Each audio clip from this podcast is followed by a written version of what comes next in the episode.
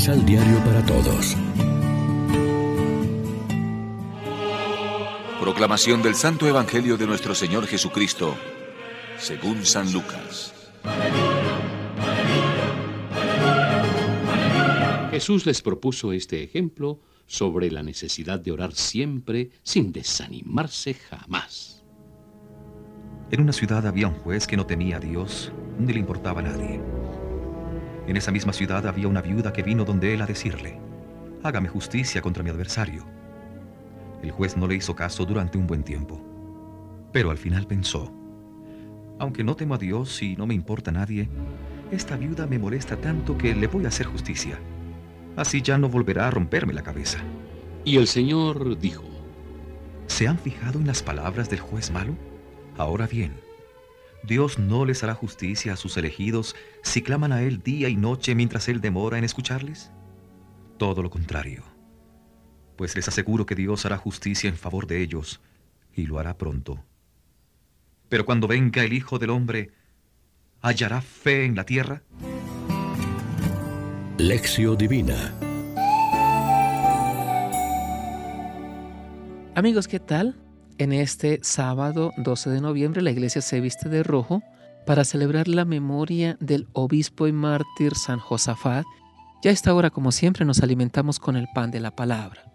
Trátese de la práctica o de la eficacia de la oración. El problema de la misma es cuestión de fe. Es la plegaria perseverante y sostenida por la confianza que da la fe la que nos consigue el favor de Dios. El clamor de la plegaria continúa el grito de la fe de tantos que suplicaron a Jesús por los caminos de la Palestina. Jesús lo dijo, basta que tengamos un granito de fe. La oración cuando es auténtica, como la que Jesús nos enseñó y practicó, brota de una fe vivida, la expresa y la alimenta. Toda nuestra vida cristiana ha de ser oración y diálogo con Dios a nivel personal y familiar, comunitario y eclesial. Por todo esto necesitamos la oración, que así se realiza con fe es siempre eficaz, porque Dios nos dará su Espíritu Santo, que nos hace hijos de Dios y hermanos de los demás hombres.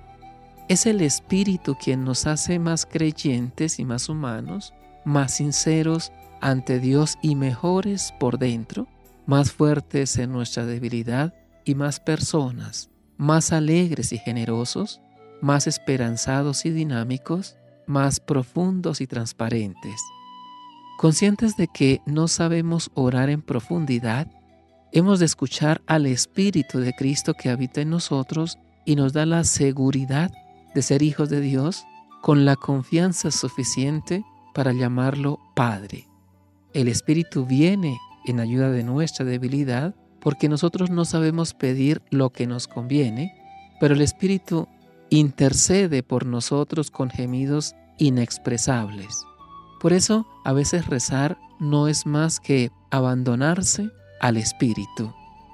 La oración no es un monólogo consigo mismo, sino un diálogo de fe en ejercicio y en conversación con el todo otro. Orar es hacer con Jesús y como Jesús, modelo supremo de toda oración cristiana, la experiencia gratuita y no utilitaria de Dios, tal como lo expresa el Padre nuestro. Reflexionemos. ¿Cómo es nuestra forma de orar? ¿Por puro interés, pidiendo a Dios de forma egoísta o por fe y convicción, agradeciendo a Dios por su amor y su misericordia? Oremos juntos. Te presentamos nuestro mundo que gime bajo el peso de la incredulidad y de la desesperanza. Cuando el cansancio y el desánimo nos ronden, danos tu fuerza, tu luz y tu verdad y tu alegría para seguir firmes en la fe hasta el día de Cristo. Amén. María, Reina de los Apóstoles, ruega por nosotros.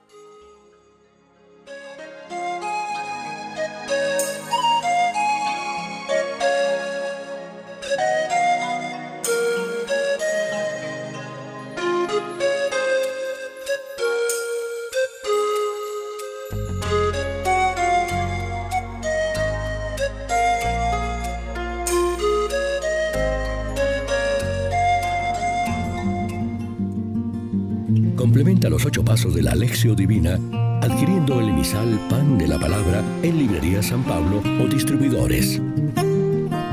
Más información www.sanpablo.co Pan de la Palabra. Vive la reflexión.